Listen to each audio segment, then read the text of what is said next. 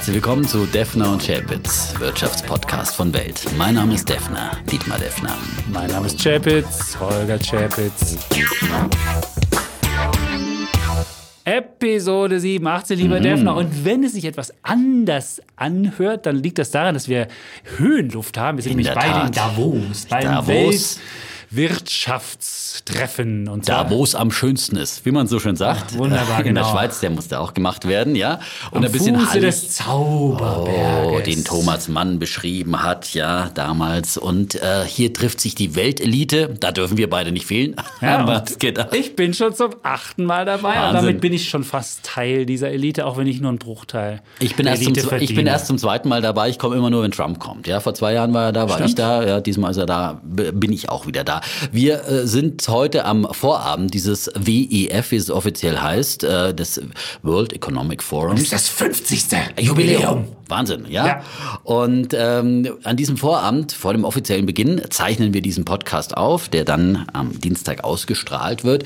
Und natürlich zu ganz besonderen Anlässen haben wir gesagt, da müssen wir auch unseren ganz besonderen Gast einladen. Ganz genau. Nämlich, wen haben wir denn eingeladen? Ja. Das Davoser Gipfeltreffen gilt ja immer so ein bisschen als das Gipfeltreffen der Strippenzieher. Mhm. Und wir haben uns ein, eine Person eingeladen, die sozusagen das Strippenziehen kennt oder kann wie keine andere. Ja, sie ist vor allem eine äh, versierte Kennerin der Davoser Szene und der internationalen Szene. Sie ist sozusagen auch in New York zu Hause und überall auf der Welt eine echte Globalistin, ja. Und wir sagen ganz einfach, herzlich willkommen, Sandra Navidi. Schön, dass du bei uns bist. Vielen Dank für die Einladung. Ich freue mich sehr, heute hier sein zu dürfen. Und oh. ihr schmeichelt mir ungemein. Ach, nur so. zu Recht.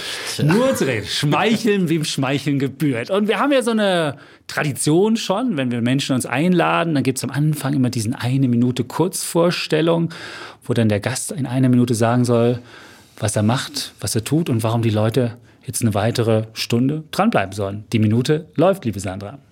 Mein Name ist Sandra Navidi, ich bin deutsche und amerikanische Rechtsanwältin, vor circa 20 Jahren nach New York ausgewandert für ein Jobangebot. Ich habe jetzt meine eigene Firma, sie heißt Beyond Global, habe einen Bestseller geschrieben, der auch einen Preis gewonnen hat und dieser Bestseller heißt Superhubs, wie die Finanzelite und ihre Netzwerke unsere Welt bestimmen und darüber schreibe ich halt auch über die Elite von Davos und darüber hinaus, weil dieses Mal, Dietmar sagte schon, Trump ist dabei, habe ich auch eine NTV-Sendung ähm, Dokumentarserie, die heißt Wie tickt Amerika? Letztes Jahr rausgekommen, dreiteilig auch einen Preis gewonnen. Dieses Jahr gibt's ähm, die Fortsetzung davon und ich habe auch einen Podcast, der auch heißt Wie tickt Amerika? Und da geht es um wirtschaftliche und Business-Zusammenhänge spannende Geschichten. Ja. Und da wissen wir schon mal, da hören wir schon mal, es gibt viel zu reden mit dir. Über all das wollen wir sprechen, über Davos, aber natürlich dann auch über Trump und darüber, wie Amerika tickt. Das interessiert uns in diesem Superwahljahr besonders. Aber fangen wir, weil wir hier in Davos jetzt sind und das unser Hauptanlass ist, äh, dich einzuladen. Welche persönliche Beziehung hast du zu Davos? Wann warst du zum ersten Mal hier? Äh, und äh, was macht Davos für dich eigentlich aus? Davos ist ein bisschen so das, das Zentrum meines Universums. Ich bin das erste Mal hergekommen 2007 und war wie jeder, der zum ersten Mal herkommt, völlig überwältigt von diesem Mikrokosmos der Elite, wo wirklich alle Leute, die man aus den Nachrichten kennt und aus den Schlagzeilen, den Zeitungen überhalb der Falte, wie man in Amerika sagt, die stehen auf einmal alle um einen herum ganz nah. Man kann sie ansprechen und locker mit ihnen kommunizieren. Also wenn man diesen Kulturschock überwunden hat, dann tun sich natürlich wahnsinnig viele neue Perspektiven Perspektiven auf.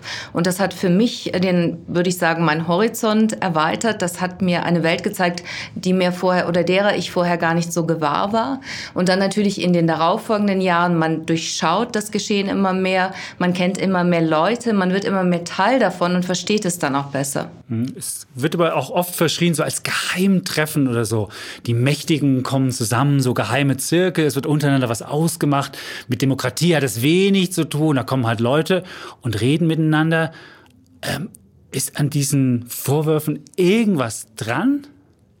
Ich würde sagen, sie sind nachvollziehbar, aber wie ich in meinem Buch Superhubs geschrieben habe, das ist, sind die gleichen Dynamiken, Netzwerkdynamiken, die es überall gibt, die menschlichen Gemeinden äh, gemein sind. Also das kann man auch in der Kleinstadt sehen. Es ist, immer, ist eigentlich immer das Gleiche. Und im Grunde genommen, diese Leute hier, die haben alle einen direkten Draht zueinander. Die können sich direkt anrufen, die machen in den gleichen Orten Urlauben. Wenn sie sich nicht direkt kennen, dann kennen sie jemanden, über den sie sich direkt vernetzen müssen können. Das müssen sie nicht über LinkedIn machen. Das heißt, sie müssen nicht hierher kommen. Das ist im Grunde genommen nur besonders bequem und es ist auch so ein bisschen Statussymbol, dass man dazugehört, wenn man eingeladen ist. Also diejenigen, die ihre Posten verlieren, sagen wir mal jetzt bei einer großen Bank oder einem großen Konzern und dann nicht mehr hier eingeladen sind. Ich glaube, die haben schon manchmal, ist mein persönlicher Eindruck, da zum Teil ein bisschen dran zu knabbern.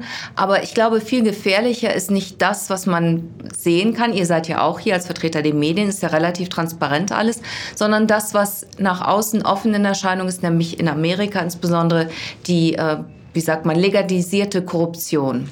Mhm. Früher gab es ja natürlich und gibt es immer noch viele Proteste ähm, gegen Davos äh, von allen möglichen Aktivisten.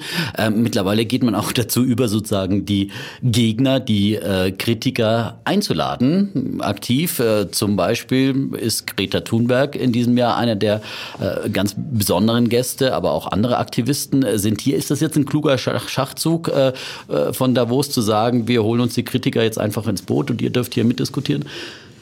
Ich glaube, das ist weniger ein Schachzug. Äh, ähm, Klaus Schwab hat ja vor 50 Jahren dieses Forum gegründet. Da war es ja noch relativ lokal begrenzt als Plattform zum Gedankenaustausch. Und dann war es eigentlich so ein bisschen eine Plattform für die, für eine Entwicklung, die er antizipiert hat, die damals für den Normalbürger noch gar nicht so absehbar war, nämlich diese zunehmende Globalisierung und Technisierung.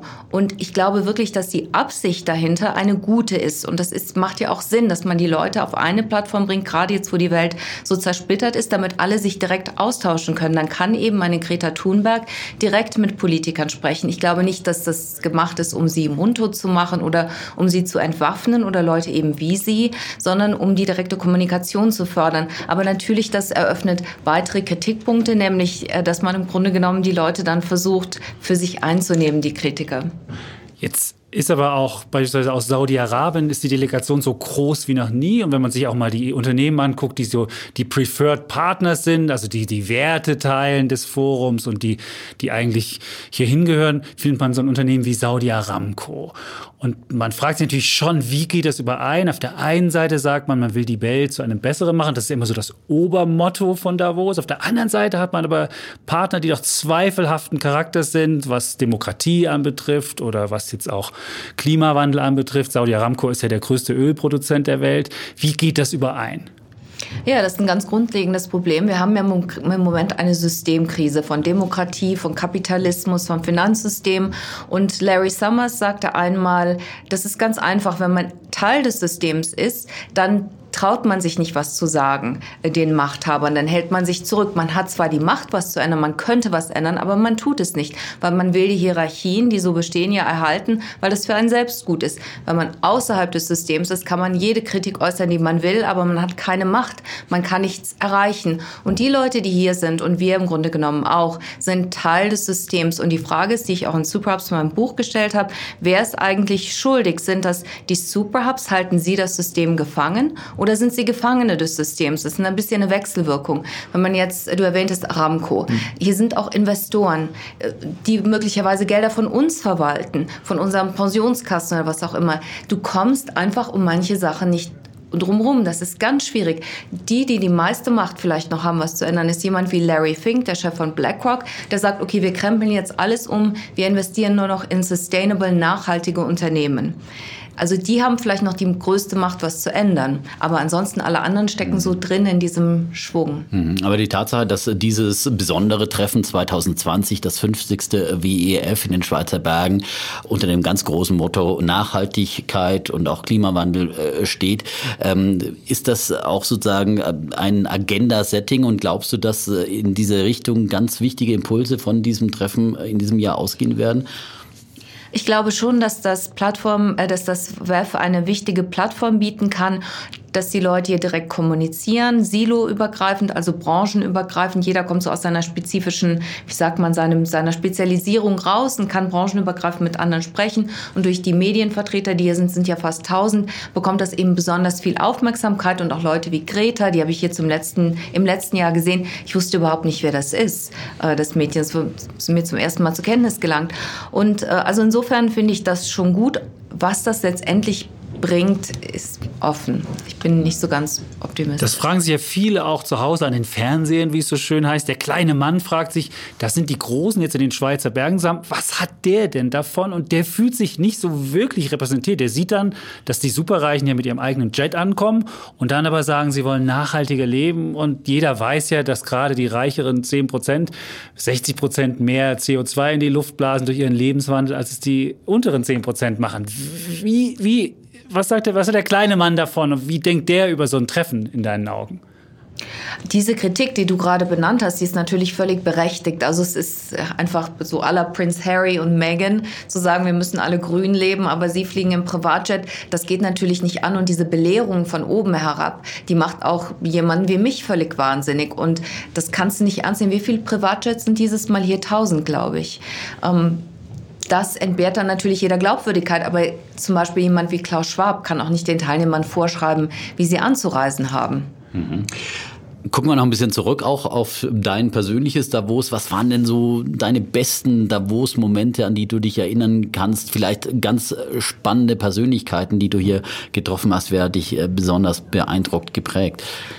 Das ist jetzt eine ganz schwere Frage, weil hier so viele nette, beeindruckende Leute sind. Und ich glaube, das ist jetzt mein elftes oder zwölftes Jahr. Elftes. Ähm, ist ganz schwierig, aber so Charaktere wie Anthony Scaramucci, schräge Leute oder Larry Summers oder alle, die in meinem Buch vorkommen, das sind Leute, die ich hier getroffen habe und die man hier auch eigentlich ein bisschen lockerer und privater kennenlernt, als das woanders der Fall wäre. Vielleicht sogar der, die Treffen des Internationalen äh, Währungsfonds. Also das ist auch alles ein bisschen förmlicher. Hier auch abends durch die Partys, die ein bisschen verschrien manchmal sind, aber es ist schon zum Netzwerk eine sehr gute Plattform, weil es ja alles relativ informell ist. Vielleicht kurz noch zu den Partys. Äh, wie, wie, wie läuft das ab? Wie darf man sich das sozusagen als jetzt außenstehender Zuhörer dann vor, äh, vorstellen? Wie, wie sind die Partys in Davos? Sind die wirklich so legendär? Ich würde sagen, vor ein paar Jahren waren vor allen Dingen die Bankpartys, standen die ganz hoch im Kurs und jeder wollte mit dabei sein. Und wenn ich eingeladen war, hat immer irgendwie geguckt, ob er noch mit rein kann oder kann jemand anders einen mitnehmen. Jetzt sind es insbesondere die Tech-Companies, also die Google-Party steht ganz oben im Kurs. McKinsey war auch mal ganz hot, aber ist jetzt, glaube ich, ja, da will immer noch. Hot, doch, die wollen alle noch McKinsey. dahin. Aber ich ja. glaube, Tech, die machen das, verknappen das auch. Die machen die viel kleiner als die anderen Partys. Und ähm, ja, alle sind wild darauf, dahin zu gehen. Im Endeffekt sind die sich alle sehr ähnlich. Man fragt sich dann nachher um ein, zwei Uhr, warum wollte man jetzt unbedingt hier hin? Man ist völlig fertig. Na, bei Burda gibt es Volksmusik. Das ist schon ein bisschen Burda anders, während bei McKinsey ist ja eher so die, die New Yorker Band, die da hingemacht cool. Und das Lustige ist ja, das Lustige ist ja, dass dann einfach das Belvedere, das ist so das Standardhotel, da ist noch einfach so ein ganz normaler Konferenzraum und fünf Minuten später ist das ein riesen Partysaal, wird einfach komplett umgeschmückt und am nächsten Tag ist wieder das nächste da. Das ist ja das, das, das Wunderbare. Aber wie kommt man auf solche Partys? Nehmen wir an, wir wollen jetzt äh, dieses Jahr mal zur Google Party gehen. Wusste ich gar nicht, dass es die gibt. Jetzt habe ich davon erfahren. Wie komme ich dahin? Im Zweifel muss man eingeladen sein. Es ist heute schwer, äh, dort noch irgendwie sich einzuhaken. Das war früher leichter, weil sie sagen, oh, wir haben Begrenzungen von der Kapazität und Feuerbestimmungen und was auch immer. Wir sind total zu und den Tech-Companies glaube ich das auch. Ansonsten wird man eingeladen, wenn man auf Listen steht oder die Leute einen auch nach einer Weile kennen. Wie hast du das gemacht? Wie kommst du auf so Listen drauf? Du musst ja irgendwie dein Netzwerk muss sagen, also denken Sie mal an mich wenn die nächste Party ist? Ich werde mittlerweile bei einigen Partys automatisch eingeladen, einfach weil ich jetzt über die Jahre immer und immer wieder dabei war und auf den Listen stehe. Okay. Und manchmal, wenn man unbedingt irgendwo hin will, dann muss man sich auch ganz brutal ähm, selbst einladen. Mhm. Das äh, ist auch eine Lehre sozusagen, auch fürs Netzwerken insgesamt. Ja, Vielleicht, genau. dass man manchmal auch ein bisschen Forscher sein muss, ja, weil äh, darüber wollen wir auch sprechen, sozusagen über dein Buch, eben die Superhubs, äh, wo es um das Netzwerken geht, nicht nur in Davos, auch darüber hinaus. Kann man denn denn Netzwerken lernen oder ist das so eine äh, angeborene Fähigkeit, dass man einfach gut mit Leuten kann und gut äh, irgendwie so äh, Netzwerke schmieden kann? Manchen Leuten ist es angeboren, den meisten wahrscheinlich eher weniger. In Amerika saugt man es ein bisschen mit der Muttermilch auf, weil die Kultur dort wesentlich offener ist und die Leute offensiver mit diesem Thema umgehen. Es ist nicht verpönt und man kann offener aufeinander zugehen. Es ist auch völlig okay, wenn jeder weiß, dass man im Grunde genommen das macht mit dem Hintergedanken. Oder es ist nicht mal ein Hintergedanken, es ist einfach das Motiv, dass man möglicherweise miteinander ins Geschäft treten will. In Deutschland sind die Leute eher ein bisschen verschlossener und distanziert und sie sagen, das ist opportunistisch. Das hat so ein bisschen Geschmäckler, das ist nicht schön, wenn man anderen Menschen so transaktionell gegenübertritt. Ich finde die amerikanische Variante wesentlich einfacher, effizienter und ich finde, da ist auch gar nichts dabei, weil wenn man Leute kennenlernt, man kann nicht damit und man hat keine Chemie oder traut denen nicht, muss man ja nicht mit denen Geschäft machen. Nun ist es ja vordergründig in der digitalen Welt viel einfacher, weil ich kann ja mich schon mal vernetzen irgendwo über Netzwerke und kann dann an die Leute muss ich aber dann doch noch mal persönlich dann mit den Leuten ins Gespräch kommen oder reicht es auch schon zu Netzwerken nur digital und darüber kann ich auch schon äh, ähnliche Effekte erzielen oder muss es persönlich sein? Es muss persönlich sein, es ist unerlässlich. Das Digitale kann man nehmen zur Arbeitserleichterung und um das Ganze ein bisschen effizienter zu machen und Kontakte zu halten. Aber im Grunde genommen, und das sage ich auch in meinem Buch, dass so Leute wie Larry Fink oder Steve Schwartzman von Blackstone, dass die ihr wertvollstes Gutes Zeit, Geld haben die en masse. Okay, sie haben ein Privatjet, sie kommen am bisschen leichter umher als äh, du und ich. Aber trotzdem setzen sie sich ins Flugzeug und fliegen den ganzen Globus, um ständig Leute zu treffen, obwohl jeder eigentlich durch New York kommt. Sie können alle dort empfangen. Aber allein der Respekt und das Interesse, dass man Leuten gegenüberbringt und sagt, ich komme auf deinen Turf, um dir, um dich zu besuchen, um dir den Respekt zu erweisen. Und sie investieren eine unglaubliche Zeit da rein und Mühe, weil die sind alle, ich sage immer hier in Davos, die sind alle wahnsinnig smart, die sind alle toll ausgebildet und super fleißig. Aber der ausschlaggebende Unterschied ist, dass die alles wissen, wie man Beziehungen knüpft enge persönliche Beziehung. Wenn man diese Leute im Fernsehen sieht, dann glaubt man das nicht. Dann sind hier so ein bisschen graue Mäuse im Anzug und Männer. Und, hm. Aber die sind alle schon sehr charmant. Auch, also jetzt nicht, äh, auch mit anderen Männern. Also einfach als Mensch sind die sehr einnehmend. Hm, charismatisch sozusagen. Charismatisch. Wie kann man das lernen? Kann man da irgendwie, stellt man sich von Spiegel und spricht sich erstmal selbst an, bevor man dann die wirkliche, den wirklichen Test macht? Oder wie, wie kriegt man das hin, wenn man vielleicht ein bisschen introvertierter ist und vielleicht nicht so auf jeden zugeht? Hast du da Tricks parat? Ja, man kann sich nicht komplett ändern. Man soll ja authentisch bleiben. Das ist, glaube ich, ganz wichtig. Introvertierte haben auch Vorteile, dass sie, ähm, sie kommen als ernsthaft darüber. Sie überlegen sich genau, was man, sie gehen eigentlich noch ein bisschen, wie sagt man, ähm, aufrichtiger auf andere Leute zu und im Kontakte knüpfen. Es gibt ja die Aufzugschwätzer, die überall Leute anquatschen und mit allen, die sind natürlich auch sehr angenehm für andere. Zum Beispiel. Also, Chapitz, ja. mit der Elevator-Schwätzer. Okay, ich hab's kapiert. Aber, Aber so Sachen wie, ähm, wie ja. zum Beispiel Körpersprache und wie man sich auf Leute einstellt, das kann man natürlich alles üben und lernen und überhaupt alle, also emotionale Intelligenz. Äh, Kognitive Intelligenz, die ist uns mehr oder weniger mitgegeben, also die, die IQ-Intelligenz. Aber ähm, EQ, also emotionale Intelligenz, die kann man lernen. Mhm. Und das ist übrigens auch ganz wichtig. Ich schreibe gerade mein zweites Buch im Blick auf die Arbeitswelt in der digitalisierten Welt. Und da stellt sich heraus, mit Maschinen können wir nicht mithalten. Die sind immer mhm. schlauer und schneller als wir. Aber unser größter Wettbewerbsvorteil ist unser Menschsein. Mhm. Das klingt gut. Ähm, ich wollte nämlich gerade auf dein Buch, auf dein neues, das du gerade schreibst, auch ansprechen, weil wir gerade auch aus dem Digitalen kamen und du sagst, okay, ähm, menschlichen Kontakt kann auch nichts ersetzen, auch kein LinkedIn und was es sonst noch so gibt an, an digitalen Netzwerken. Und ähm, in der digitalen Arbeitswelt, da fragen sich ja viele sozusagen, ja, werden wir da überhaupt noch was zu tun haben oder werden wir von KI und Robotern demnächst überflüssig gemacht werden? Also äh, müsste der Buch nicht eher heißen, arbeitslos in der digitalen Welt? Ja, zweifelsohne werden sehr viele Arbeitsplätze wegfallen. Das Weltwirtschaftsforum zum Beispiel neben anderen Universitäten und Thinktanks, Denkfabriken und anderen sagen, bis 2030 fallen bis 50 bis 60 Prozent der Jobs weg, auch in Deutschland. Deutschland ist ja eine, eine Maschine, sie sind stark im Maschinenbereich und so, da wirkt sich das natürlich noch stärker aus.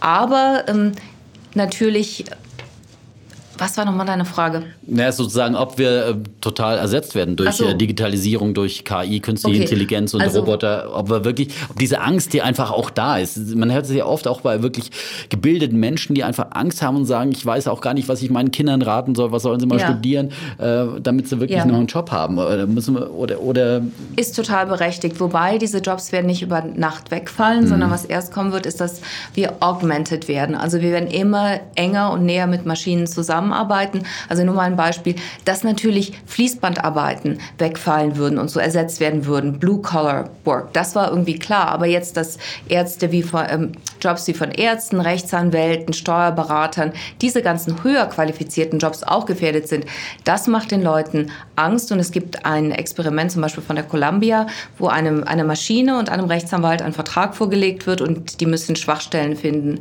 Und die Maschine findet irgendwie 96 Prozent und der Mensch findet irgendwie 85 Prozent, aber die Maschine braucht zwei Sekunden und der Mensch braucht irgendwie zwei Stunden. Mhm. Ja, also die die, die Zahlen sind jetzt ungefähr, ja, aber, ja, ja. aber so sieht es aus. Und es wird am unteren Ende, also zum Beispiel bei Rechtsanwälten oder Steuerberatern, wird es immer, wird immer mehr Arbeit von Maschinen übernommen. Das heißt, wir werden noch nicht direkt überflüssig, aber viel Arbeit wird von Maschinen übernommen.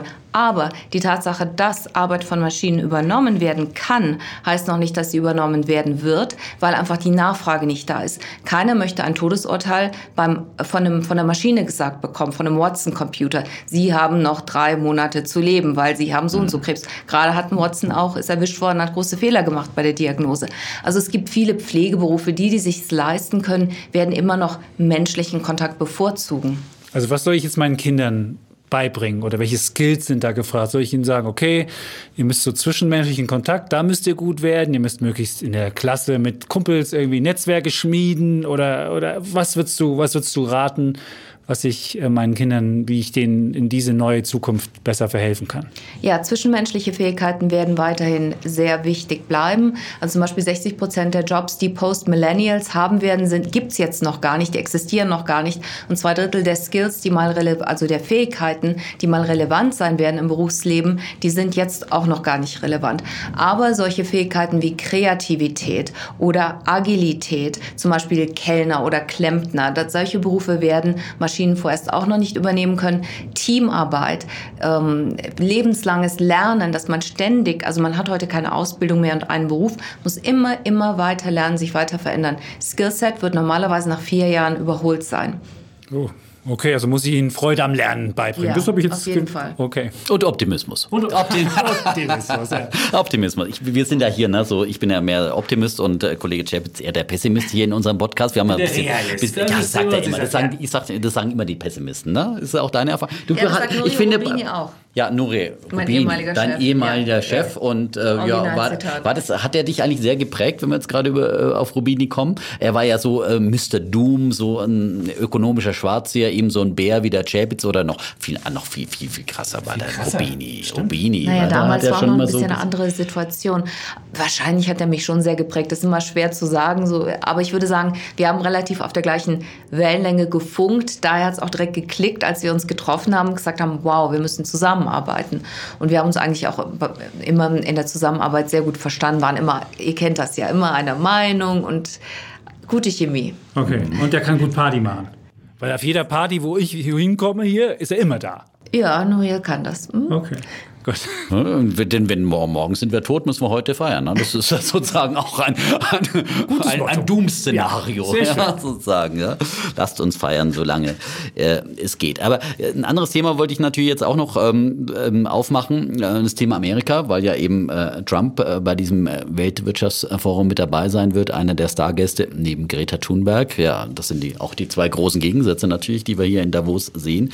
Und ähm, mit dir als sozusagen Amerika-Kennerin mal über Amerika sprechen. Und da hast du ja auch schon in der Kurzvorstellung angedeutet, dass du auch ähm, bei unseren lieben Kollegen von NTV äh, da eine Fernsehserie hast auch und ein Podcast. Äh, Wie tickt Amerika? Worum geht es denn da in, dieser, in diesen beiden äh, Medienprodukten?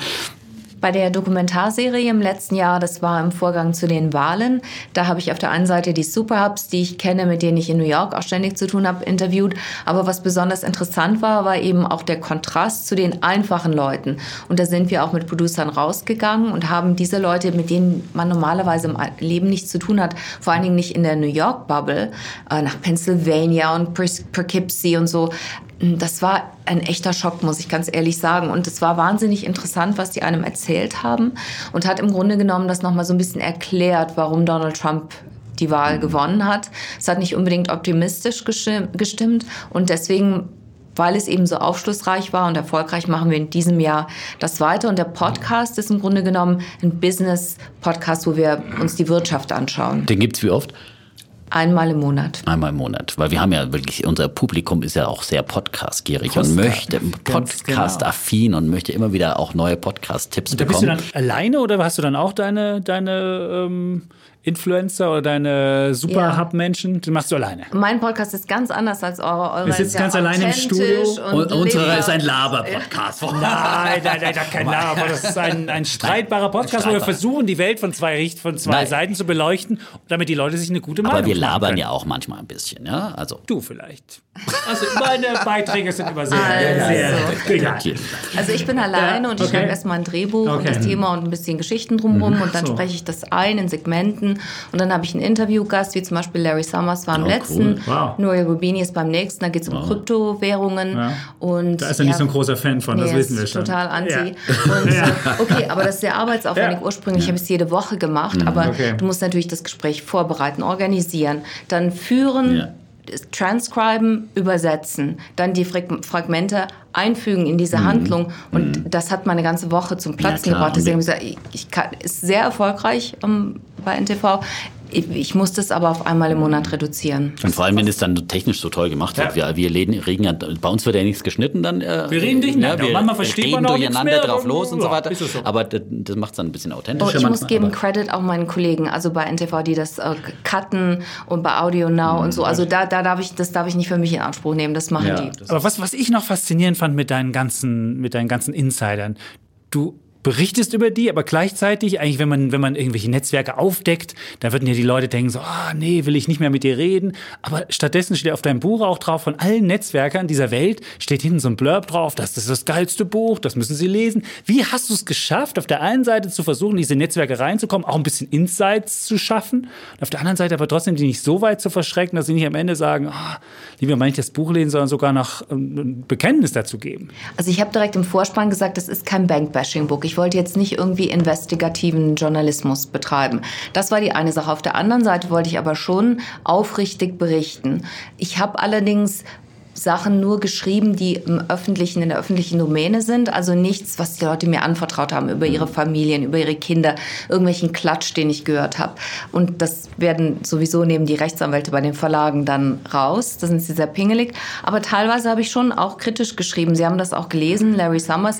Ein, äh, ein Mensch hat auf ähm, Amazon mein Buch eine negative Rezension abgegeben und sagt, also Larry Summers hätte ich ja wohl total schlecht recherchiert, was ich da über den geschrieben habe, obwohl Larry Summers das selber abgesegnet hat alles und mir einen Blurb gegeben hat. Also ich glaube, das ist ein bisschen eine Gratwanderung. Die Leute wissen auch, du musst ein bisschen was Negatives schreiben, weil sonst ist es nicht glaubhaft. Was können die äh, Leute aus diesem Buch vor allem lernen, äh, wenn, wenn sie es jetzt noch nicht gelesen haben zum Beispiel? Ich wollte ein bisschen aufzeigen und vor allen Dingen interessant machen. Ich glaube, die Finanzwelt schreckt ein bisschen ab, weil die abstrakt ist und trocken und in Anführungsstrichen langweilig. Und ich wollte mal rüberbringen, wenn man sagt G20 oder EWF-Treffen oder eben auch Davos, wie geht's hier ab, was passiert hier und wie fügen sich die einzelnen Puzzleteile, von denen mein Arzt oder mein Lehrer oder was auch meine Eltern, von die, die sie zwar kennen, aber die sie vielleicht nicht so ganz einordnen können, dafür Kontext geben, damit die Leute das besser verstehen können, weil das finde ich angesichts der Finanzkrise auch und der nächsten Finanzkrise auch sehr wichtig, dass die Leute das verstehen und sich in den politischen Prozess auch mehr einbringen. Und das verschworenste Treffen wird, gilt ja immer die, die Bilderberge. Hast du auch darüber was in deinem Buch geschrieben? Ich habe äh, ich hab darüber geschrieben. Ich äh, war natürlich nicht da. Ich kenne ein paar Leute, die da sind. Die nehmen es auch mit der Schweigepflicht erstaunlich ernst. Also die lassen nicht viel raus, sagen immer, nein, ich darf nicht sagen. Aber dann sagen sie natürlich doch immer so eine Nebenbemerkung, bemerken das eine oder andere. Wenn man dann mit vielen Leuten gesprochen hat, dann kann man das ein bisschen zusammensetzen. Und auch da wieder würde ich sagen, der Brei ist nicht so heiß, wie er gegessen wird. Im Grunde genommen, es geht mehr, es ist eine Prestigeveranstaltung. Ich bin eingeladen gewesen in dieses Treffen, was ja noch viel kleiner ist als Davos. Aber nochmal, was wirklich gefährlich ist, ist das, was offen abläuft. Lobbyismus oder Parteienfinanzierung. Leute, die von der Politik in die Wirtschaft hin und her gehen. Das ist gefährlich. Nicht diese Leute, die sich da treffen bei Bilderberg, die können sich jederzeit überall auf der Welt auch sonst treffen. Mhm. Kommen wir zurück äh, zu Amerika, Trumps Amerika immer noch. Und in diesem Jahr, wie gesagt, äh, sind Wahlen. Und äh, ja, wir sind mal gespannt, äh, ob äh, es immer noch ein Trumps Amerika ähm, äh, sein wird. Jetzt läuft auch parallel zu Trumps Besuch in Davos das Impeachment-Verfahren an. Wird er das überleben? Schwer zu sagen, im Zweifel wahrscheinlich schon, aber es ist im Grunde genommen kaum vorhersehbar, weil es ist ja jetzt aufgegangen an dem Ukraine-Skandal. Im Grunde genommen ist das nur die Spitze des Eisberges und es gibt ja einen versteckten Server, auf dem dieses Ukraine-Gespräch und auch sämtliche andere Sachen äh, ausgelagert sein sollen, worden, whatever. Manchmal ist mein Deutsch nicht mehr so gut. Ähm, aber ich denke, wenn dann noch mehr an die Oberfläche kommt, ich glaube, wir können, das übersteigt unser Vorstellungsvermögen. Donald Trump macht alles auf so einer großen Linie, dass das einen völlig überwältigt. Ich sage immer, jeden Tag bei uns die Menge und das Ausmaß an Skandalen, das ist in den europäischen Medien, ich gucke mir auch morgens die deutschen Zeitungen an, das ist hier nicht abbildbar, da gibt es gar keine Bandbreite für, das, über, das überwältigt einen völlig. Und die Frage ist, schafft er das, unser Rechtssystem auch damit zu überwältigen? Aber die Amerikaner scheinen sich ja nicht so richtig dran zu stören. Die Umfrageergebnisse sehen jetzt nicht so doll aus, aber trotzdem scheint sich ja niemand dran zu stören. Denken sie, oh, ist halt Donald Trump, oh, was, warum, wie sind die Amerikaner drauf, dass sie nicht sagen, also das, das widerspricht meinem eigenen Dasein, meinem eigenen Ethos, meiner eigenen Vorstellung von, von, von Ehrenkodex, von Regierbarkeit. Warum, warum tun die da nichts? Das ist ganz typisch für den Wandel von einer Demokratie zu einer Autokratie. Das sieht man immer so, dass die, dass die, diese Autokraten Maßnahmen vornehmen und die Leute sich hilflos fühlen, immer weiter abstumpfen und sich nach innen wenden, weil sie denken, wir können sowieso nichts daran machen. Donald Trump hat jetzt schon sämtliche Regierungsposten mit seinen Leuten, mit seinen Schergen besetzt, wie dem Justizminister zum Beispiel und anderen, die für ihn die Drecksarbeit erledigen. Und man hat wirklich immer mehr das Gefühl, und man verzweifelt manchmal, dass man, das gibt es doch jetzt gar nicht, das ist wie in einem schlechten Film. Mhm. Ähm, Im November dann die Wahl. Ähm, Glaubst du, dass ähm, von den Demokraten, von den Bewerbern, die es jetzt gibt, äh, irgendjemand Trump gefährlich werden kann? Es sieht düster aus bisher, würde ich sagen. Die grundsätzliche Frage ist, was ist das beste Mittel gegen Trump? Sollen wir einen entgegengesetzt Extreme nehmen wie Bernie Sanders oder Elizabeth Warren oder sollen wir einen gemäßigten nehmen wie Biden? Da scheiden sich die Geister, das weiß man nicht so genau, aber da Russland besonders für äh, Bernie Sanders ist und auch äh, Tulsi Gabbard, also so Außenkandidaten, bin ich eher der Meinung, und Donald Trump ja besonders Biden fürchtet, denke ich, dass ein gemäßigter Kandidat wahrscheinlich der vielversprechendste Gegner gegen einen Donald Trump ist. Was wir faszinierend finden, dass selbst im Mutterland des Kapitalismus auf einmal sozialistische Kandidaten überhaupt auftauchen. Heute in der New York Times, die haben ja beispielsweise Elizabeth Warren sogar als, als die Kandidatin gesehen, haben gesagt, die muss man wählen. Also wie kann es dazu kommen, dass in einem Land, wo eigentlich, wo wir eigentlich immer dachten, da wäre der Kapitalismus zu Hause, auf einmal sozialistische Ideen wieder hochkommen? Ja, das liegt an der Finanzkrise von 2008. Da haben die Leute erstmals kapiert, was sie unterschwellig auch schon wahrscheinlich gespürt haben, wie ungerecht dieses System ist, dass nur ein paar, dem einen Prozent dient. Niemand ist dafür bestraft worden. Und im Grunde genommen sind die Leute ruhig gehalten worden dadurch, dass sie so große Schulden aufnehmen konnten. Ihr Gehalt hat sich in den letzten 40 Jahren nicht erhöht, während das von CEOs 300 Mal gestiegen ist. Und das haben sie erkannt. Und ich glaube, die Leute spüren, dieses, was ich ganz eingangs sagte, das System wird sich vermutlich aus sich heraus nicht erneuern. Und dann sagen sie, dann wählen wir lieber jemanden wie Bernie Sanders, der da ein, wie sagt man, ein Ding in das äh, System schmeißt, damit mhm. es kaputt geht. Und lieber geht das ganze, fährt das ganze Ding vor die Wand und wir fangen nochmal von vorne an, weil so geht es nicht weiter. Und so wird die Ungerechtigkeit immer nur noch weiter steigen. Mhm. Das, was wir früher Kriege hatten, wo, wo Sachen zerstört worden sind. Jetzt hatten wir lange keinen Krieg. Da brauchen wir jetzt einfach einen sozialistischen äh, Führer, der das alte System versucht zu zerstören. Aber auf der anderen Seite muss man ja sagen, Großbritannien hat ja äh, gezeigt, dass dann sozusagen die äh, sozialistischen Führer, also Corbyn, äh, der ja auch in diese Richtung sehr stark gegangen ist, äh, zwar in der eigenen Partei dann immer sehr beliebt sind und auf Parteitagen wunderbare Mehrheiten kriegen, wenn es dann aber um allgemeine Wahlen geht, dann die doch in der Breite der Masse dann doch nicht so ankommen und dann vielleicht die sozialistische Idee doch nicht wirklich äh, so äh, punkten kann. Also ist es dann doch eher was, äh, wo sich halt die, die sozusagen das linke Lager dann immer dran äh, sozusagen aufmuntert und so weiter. Äh, und es ist einfach doch äh, vielleicht aber, äh, um eine breite Wählerschicht zu erreichen, du hast es ja gerade auch schon angedeutet, doch nicht so äh, strategisch gut ist. Ja, wenn Corbyn dafür jetzt das Beispiel ist, dann, dann würde das ja bezeugen, dass ein gemäßigter Kandidat wahrscheinlich sinnvoller wäre. Auf der anderen Seite, man muss sagen, viele Leute, die Donald Trump gewählt haben, die waren ja, die waren Wechselwähler, die haben gesagt, ich hätte genauso gut Bernie Sanders wählen können, was ja auch erstaunlich war. Wie passt das zusammen? Und man muss auch differenzieren, dass dieser in Anführungsstrichen Sozialismus ja nicht so sonderlich sozialistisch ist. In den 50er Jahren, da gab es ja auch eine Steuerrate, die wesentlich höher war als die heutige und als ich glaube sogar Elizabeth Warren das anpeilt. Ähm, die Ausbildung war noch umsonst oder hat jedenfalls einen Bruchteil gekostet von dem, was sie jetzt kostet. Also so sozialistisch ist das gar nicht. Aber in Amerika, wenn man irgendwas verteufeln möchte, muss man einfach das Label Sozialismus draufkleben, dann schreien die Leute auf. Jetzt mal unabhängig vom, vom Sozialismus kommen wir mal zur größeren Weltpolitik. Jetzt hatten wir ja den Handelskrieg, der ja zumindest mit so einem Phase 1-Stil hm, beendet worden ist. Der Handelskrieg wahrscheinlich nicht, aber schon so ein bisschen erstmal so ein, so ein Friedensschluss oder ein Burgfrieden vielleicht geschlossen worden ist.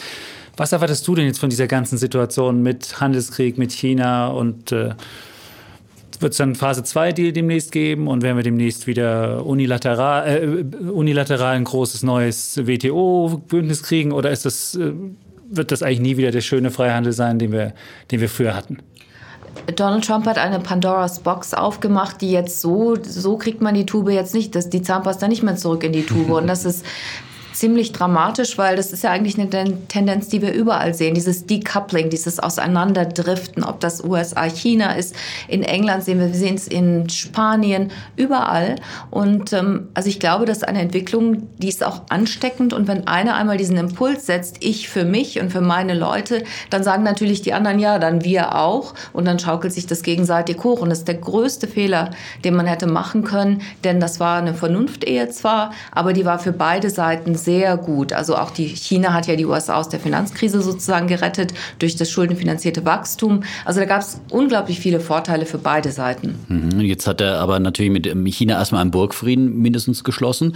Ähm, und äh, in Europa geht jetzt wieder die Angst um, dass es gibt ja hier auch noch einen Handelskonflikt, der nicht gelöst ist zwischen Europa und den USA, dass sich Trump jetzt wieder verstärkt auf, ähm, auf Europa einschießt. Äh, wir erinnern uns ja auch, vor zwei Jahren hat ja im Prinzip China hier äh, äh, Trump hier in Davos ja auch diese Kriegserklärung herausgegeben und sozusagen mehr oder weniger dann China den Krieg erklärt und äh, dann folgte dieser Handelskrieg. Ähm, und die Frage ist, muss sich jetzt Europa warm anziehen? Kommen dann die so lange schon gefürchteten Autozölle gegen europäische Autos, die vor allem dann auch die deutsche Wirtschaft treffen würden? Äh, müssen wir Angst haben?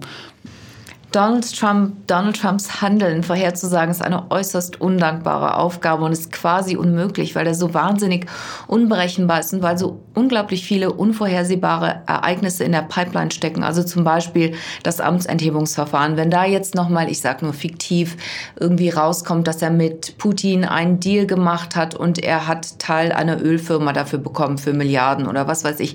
Wenn jetzt wirklich nochmal was, was die Bevölkerung auch nachvollziehen kann, dann könnte es sein, dass er eine solche Maßnahmen, zum Beispiel Zölle aufzuerlegen und äh, Europa zum, dem schwarzen Peter zuzuschieben, dass er das macht als Effekt, um abzulenken von seinen eigenen Problemen. Wie genau da die Dynamik aussieht, das vermag ich nicht zu sagen. Man kann natürlich auch denken, es geht auf die Wahlen zu. Es ist nicht in Donald Trumps Interesse, jetzt eine Zuspitzung herbeizuführen, die die Wirtschaft eventuell drosseln würde, die ja sowieso schon verlangsamt. Also von daher, man darf, darf man vielleicht ein wenig Resthoffnung haben. Jetzt sagen ja viele, man weiß gar nicht, was gefährlich ist, ein Trump, der nicht gewählt wird und dann in der Zwischenzeit irgendwie Zeit hat, irgendwelchen Unfrieden zu stiften oder ein Trump, der wiedergewählt wird. Was würdest du sagen? Was ist das Gefährlichere?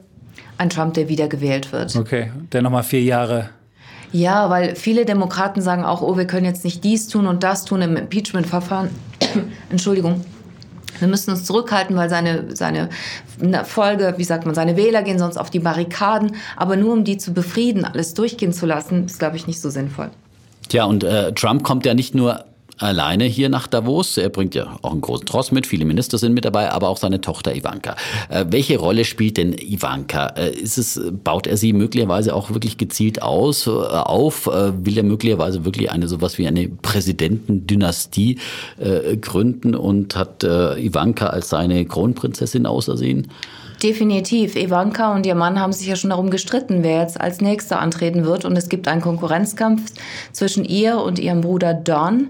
Und äh, unter den äh, Republikanern sind auch die beiden, gehören Ivanka und Don Trump zu den vielversprechendsten Kandidaten, die sie auch am meisten befürworten, was unglaublich ist, weil wir dann tatsächlich eine Dynastie hätten von Leuten, die keinerlei Kompetenz mitbringen und die im Grunde genommen sich nur in die eigene Tasche wirtschaften. Oh, oh, okay, das ist jetzt ja. Also es könnte dann passieren, dass wir nach vier Jahren Trump dann nochmal. Vier Jahre Trump. Vier Jahre Trump, okay. Vier Jahre Trump und vier Jahre Trump. Okay. Ja, die Putinisierung Amerikas. Ja, genau. das, das wäre dann was, was ganz Kommen wir noch zu einem anderen Thema. Du bist ja Halb-Iranerin, das hast du gar nicht in der, in der Anmoderation erwähnt. Jetzt hat der Iran ja hier in Davos abgesagt. Da wollte der Außenminister kommen, der hat dann irgendwie so eine fadenscheine Begründung gehabt. Naja, die haben uns den Schedule verändert und wir wollten eigentlich wann anders kommen. Da haben die gesagt, wir sollen das machen. Ähm, wie schätzt du die Lage im Iran ein? Das ist sehr schwierig für mich, weil ich ja auch natürlich direkte Kontakte dort habe, familiäre und Freunde. Und ich muss sagen, ich bin gegen einen Krieg. Ich halte das für sehr gefährlich. Ich glaube nicht, dass man gezielte Strikes machen kann, also Angriffe. Ich glaube, sowas artet immer potenziell aus, insbesondere mit einem Donald Trump, wo sich in den USA schon Psychologen und Nuklearforscher die Sorge geäußert haben, dass Donald Trump dort auch eine Atombombe abwerfen könnte, weil er ist ja jemand, der Tabus bricht und hat ja auch mehrmals gefragt, warum haben wir denn Atombomben, wenn wir die nicht benutzen? Nutzen. Und er wollte bei Amtsantritt auch den Bestand verzehnfachen, wo die Generäle gesagt haben, oh mein Gott, das macht überhaupt keinen Sinn, mal abgesehen davon, dass wir es nicht finanzieren können. Aber man darf nicht unterschätzen, dass viele Leute im Iran sehr verzweifelt sind. Es geht nicht mal so sehr um die Wirtschaft, die am Boden ist. Also schlimmer geht es kaum noch. Es geht vor allen Dingen um die Unfreiheit. Die Leute sind sehr westlich orientiert, also der größte Teil, würde ich sagen. Und ich glaube, sie sind fast bereit, viele davon eine eine Auseinandersetzung in Kauf zu nehmen, wenn das der Preis ist, um die Mullahs loszuwerden. Und diese Proteste sind ja auch wieder aufgeflammt äh, nach dem Abschuss der ähm, ukrainischen Passagiermaschine und äh, nachdem äh, das iranische Regime das eben erstmal vertuschen wollte. Ähm, wie, wie stark schätzt du diese Proteste jetzt und die Opposition im Iran ein? Ähm, könnte das wirklich dieses Regime stürzen? Das ist auch sehr schwer zu, zu sagen. Also ich glaube, die sind schon relativ stark. Natürlich haben sie das Militär gegen sich stehen, da macht man nicht mehr viel. Es gab ja schon mal vor was vier Jahren oder so diese Aufstände circa. Die wurden ja auch niedergemetzelt und Leute haben die Todesstrafe bekommen. Aber ich glaube, der, der Unfrieden und die Verzweiflung, es gibt, die Be Bevölkerung ist stark angewachsen. Die Leute haben keine Jobs. Die jungen Leute, die können nicht heiraten, die wohnen bei ihren Eltern. Also die Unzufriedenheit, das ist wie so ein Pulverfass, was kurz davor ist zu explodieren. Und wäre es dann besser, wenn man die Mullahs also das Regime einfach versucht von, zur Seite zu bringen. Weil wir sagen, in anderen, in anderen ähm, Autokratien haben wir ja festgestellt, wenn dann der starke Herrscher weg ist, hatten wir dann Bürgerkrieg, hatten wir dann eigentlich mehr Instabilität als vorher. Ist das eine Gefahr, die da droht? Oder zu sagen, die Leute sind so gebildet, haben so eine westliche Idee von Demokratie auch, das könnte, das könnte gut funktionieren, wenn wir da die, die, die, die Herrscher beiseite schaffen? Ja, das ist das Problem. Was ist der Plan B? Den hat auch Donald Trump nicht. Wenn man eine Regime Change, also neue Regierung haben will, ich glaube schon, dass das eine große Gefahr birgt, weil es gibt viele, die sind auch noch Scharbefürworter und die sind sehr konservativ. Also der, auch im Ausland gibt es große Oppositionsbewegungen, die sehr, sehr unterschiedlich alle gefärbt sind. Und die würden sicherlich auch alle versuchen, Einfluss zu nehmen. Und ich denke, das könnte auch ein Pulverfass sein. Anfang des Jahres hat ja dieses äh, neue Pulverfass dann eben äh, auch die Weltbörsen wieder ganz schön äh, durcheinander geschüttelt. Ja, da hatten wir jetzt die Hoffnung, dass der Handelskrieg USA-China endlich gelöst ist und da ein Damoklesschwert endlich wegkommt und dass vielleicht diese Geopolitik wieder etwas äh, von der Wirtschaft und äh, von den Märkten als Belastungsfaktor genommen wird und ruckzuck ist dann äh, der Iran als Thema wieder hochgepoppt. Wie, wie groß ist denn die Belastung aus, aus Sicht der Wirtschaft und aus Sicht auch der Märkte, die da droht? Potenziell groß. Also wir sehen, dass der Ölpreis immer noch potenziell großen Schwankungen unterliegt, obwohl die USA jetzt wesentlich mehr produzieren. Äh, Nuri Rubini zum Beispiel ist der Ansicht, dass Investoren dieses Risiko zu gering einschätzen, dass es wesentlich größer ist. Ich meine, im Endeffekt ist es schwer jetzt zu beurteilen, aber ich glaube, man kann nicht jetzt ausschließen, dass der Ölpreis um 80 um 80 Dollar rum bleiben wird, gehen kann mhm. äh, und vielleicht möglicherweise sogar noch höher, auch wenn die USA jetzt so viel selbst produzieren. Was sind denn wirtschaftlich die, die größten Risiken jetzt mal abgesehen vom Ölpreis, der, man, wenn man die letzten Rezessionen anguckt, ging ja meistens davor ein Ölpreisschock einher. Aber was sind neben diesem Ölpreis weitere Risiken, die du siehst? Definitiv die Handelskriege, demografische Entwicklungen. Gut, das ist ja ein langfristiges, eine langfristige Sache. Ja. ja. Und äh, dann natürlich auch dieses Decoupling, also dieses sich voneinander entkoppeln. China, USA, da spielen ja auch wieder ganz viele Dinge rein. Nicht nur wirtschaftliche Erwägungen, sondern vor allen Dingen sicherheitspolitische 5G. Aber nicht nur das, sondern auch andere Tech-Aspekte. Ähm, und wenn da wenn die Länder dazu machen und nicht mehr eben zusammenarbeiten, dann birgt das auch großes Konfliktpotenzial und Auswirkungen auf die Wirtschaft und Börsen. Mhm. Ich bin ja in dem Podcast hier für die, den Optimismus zuständig. Deswegen von mir die Frage, was, was sind denn auf der anderen Seite Dinge, die Hoffnung machen, auch gerade am Beginn dieses neuen Jahrzehntes? Können wir vielleicht hoffen, dass dieses Jahrzehnt ein goldenes Jahrzehnt wird, goldene 20er Jahre? Der Vergleich mit den 20er Jahren hinkt ja so ein bisschen, wenn man sich überlegt, was danach kam. Das war ja wenig erfreulich. Aber weil wir jetzt hier beim WEF sind, ich finde, was hier auch ganz besonders ist, ist, dass es eine Plattform für Ideen ist. Also wenn man sich mal anschaut, die Teilnehmer und auch das Programm und was die zum Teil für Erfindungen haben oder neue Ideen, Gedankengänge, das ist schon atemberaubend. Ideen, auf die man gar nicht gekommen wäre, von, von denen man nicht wusste, dass sie existieren. Ich glaube, und da kommen wir wieder zur Technik und Digitalisierung, das bietet unglaubliches Potenzial. Ich glaube, dass wir auch vom Humankapital in der jetzigen Wirtschaftsordnung große Mengen ungenutztem Humankapital haben, sei es der Truckdriver in Pensacola. Äh, Leute, die einfach da sitzen und die nicht mitgenommen wurden von der Wirtschaft, deren Potenzial nicht deren Potenzial nicht genutzt wird, die aber wahrscheinlich viel mehr Potenzial haben, als man das so in der herkömmlichen, im herkömmlichen Ausbildungssystem auch gedacht hätte. Und ich glaube, Technik kann eben ein Mittel für Gutes und für Schlechtes sein und hat eben das Potenzial für Gutes, viel Gutes für die Menschheit, wenn wir es richtig nutzen. Das klingt jetzt so klassisch amerikanisch. Jetzt kommt der Optimismus in dir durch. Vielleicht ist es auch, weil du arbeitest in Amerika und in New York. Ist das was erstrebenswert? Wir haben ja viele junge Menschen, die unseren Podcast hören, die sich vielleicht auch fragen, Mensch, Deutschland ist ganz gut, aber möglicherweise ist Amerika ja noch so ein geheimer Traum oder so eine weiß ich nicht, vielleicht kannst du den Leuten sagen, was Amerika ausmacht und warum man da, warum du da hingegangen bist und in New York arbeitest. Ja, also mir gefällt es. Ich habe es nicht bereut. Es ist natürlich schon anstrengend und das Berufsleben steht im Vordergrund. Das muss man schon wissen.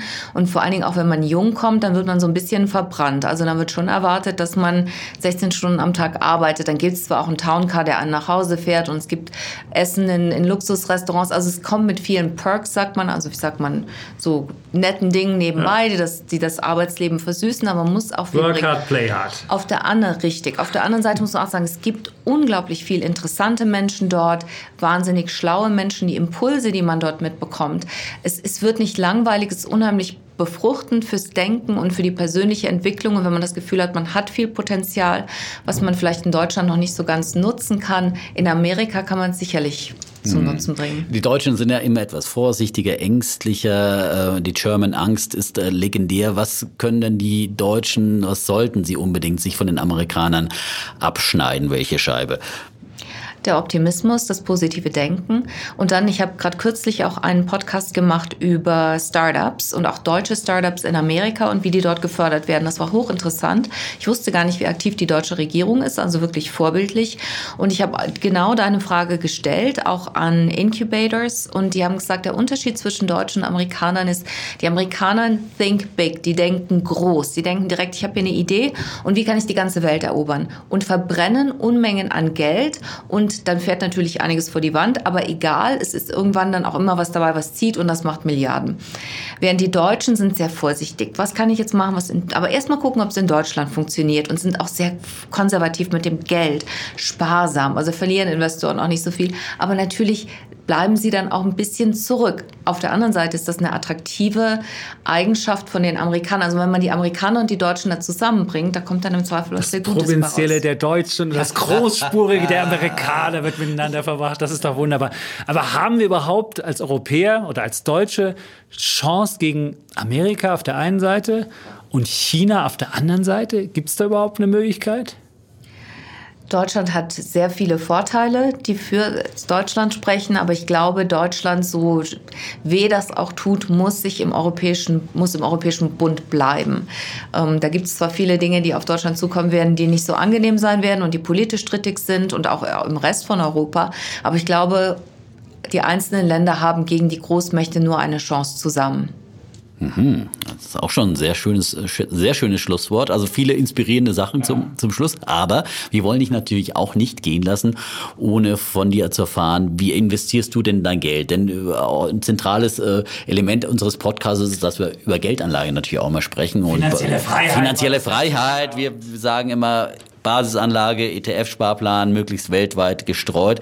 Ähm, das ist so unser Basistipp. Aber äh, was machst du für dich äh, privat, wenn du es verraten magst? Und was, was rätst du anderen? Wie sollte man sein Geld in diesen schwierigen Zeiten, wo es ja bekanntermaßen keinen Zins mehr auf der Bank gibt, äh, wie sollte man investieren? Ja, wie du auch gerade sagtest, ähm, ETFs und natürlich streu streuen, sorry, streuen im Hinblick auf Disziplinen, im Hinblick auf Geografien also verschiedene Branchen ja. und überall, groß und klein. Das ist im Grunde genommen das Einzige, was man machen kann. Ein bisschen Cash halten auf der Seite, das mache ich auch, auch wenn es wenig Zinsen gibt, bis gar keine. Ähm, dann kann man auch zur Not nochmal einsteigen. Wovon ich abraten würde, wer, wer ein Aktienspekulation, also Einzelaktien kauft, da kann der einzelne Investor, Privatinvestor nicht mithalten. Das sollte man auslagern. Aber ansonsten sparen, ähm, ich hasse ja Shoppen und ich finde, was immer gut kommt, ist so ein bisschen unterhalb seiner Verhältnisse leben.